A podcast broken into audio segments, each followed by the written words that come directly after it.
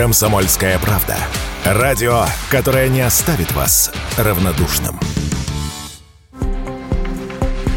2024 год обещает быть богат на самые разные события. Это и политика, выборы в России и США, и ожидаемые кинопремьеры, «Дэдпул 3», «Джокер 2» и «Новая Дюна», и резонансные судебные заседания. В числе самых громких разбирательств в этом году российская Фемида должна вынести приговор блогеру Елене Блиновской. Создательница знаменитого марафона желаний была задержана в апреле прошлого года при попытке уехать из России. Ее обвинили в неуплате налогов. Вместе с пенями и штрафами сумма составляет полтора полтора миллиарда рублей. Во время последнего заседания, прошедшего в конце прошлого года, Блиновскую оставили под домашним арестом до 26 января. Адвокат блогерши заявила тогда, что с приговором они не согласны. Мы, безусловно, с ним не согласны и будем его обжаловать. Но какой будет результат, пока непонятно. Решения налогового органа до настоящего времени нет. А, счета на аресты на счета, на все имущество пока сохраняются. Вся деятельность а, запрещена в соответствии с постановлением суда. Она находится под домашним арестом и не может осуществлять предпринимательскую деятельность. Под пристальное внимание правоохранителей в прошлом году попал и другой блогер Аяс Шабуддинов. Глава Лиги безопасного интернета Екатерина Мизулина назвала его самым крупным инфомошенником в стране наравне с Блиновской. Молодого человека задержали в начале ноября, когда он вернулся в Россию из Вены. Официальный представитель МВД Ирина Волк заявила, что в полицию на него подали 8 заявлений. Все потерпевшие утверждают, что потеряли деньги на курсах по зарабатыванию миллионов от Шабуддинова. Услуги коуча стоили минимум 500 тысяч рублей. Адвокат блогера в ответ заявляет, заявляет, что виноват не его подопечный, а сами горе-бизнесмены.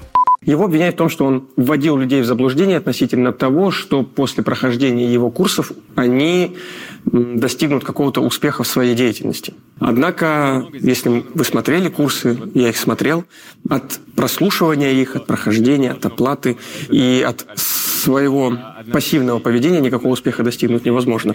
Однако люди воспринимают его слова как гарантии и тем самым полагают, что он ввел их в заблуждение, похитив их денежные средства. На последнем заседании суда блогер предложил залог в 15 миллионов рублей в обмен на свою свободу, а также заявил, что он не мошенник, а предприниматель. Однако судья не прислушалась к обвиняемому и продлила ему арест до 16 февраля. Еще одно громкое дело, которое в этом году будет рассматривать суд – убийство журналиста Владлена Татарского. Жизнь военного корреспондента унес взрыв, который прогремел в петербургском кафе во время встречи Татарского со своими читателями. Исполнителем теракта оказалась молодая девушка Дарья Трепова. Она пронесла взрывчатку в небольшой статуэтке, которую подарила журналисту. Согласно обвинению, оглашенному прокурором, Дарья была завербована украинскими спецслужбами.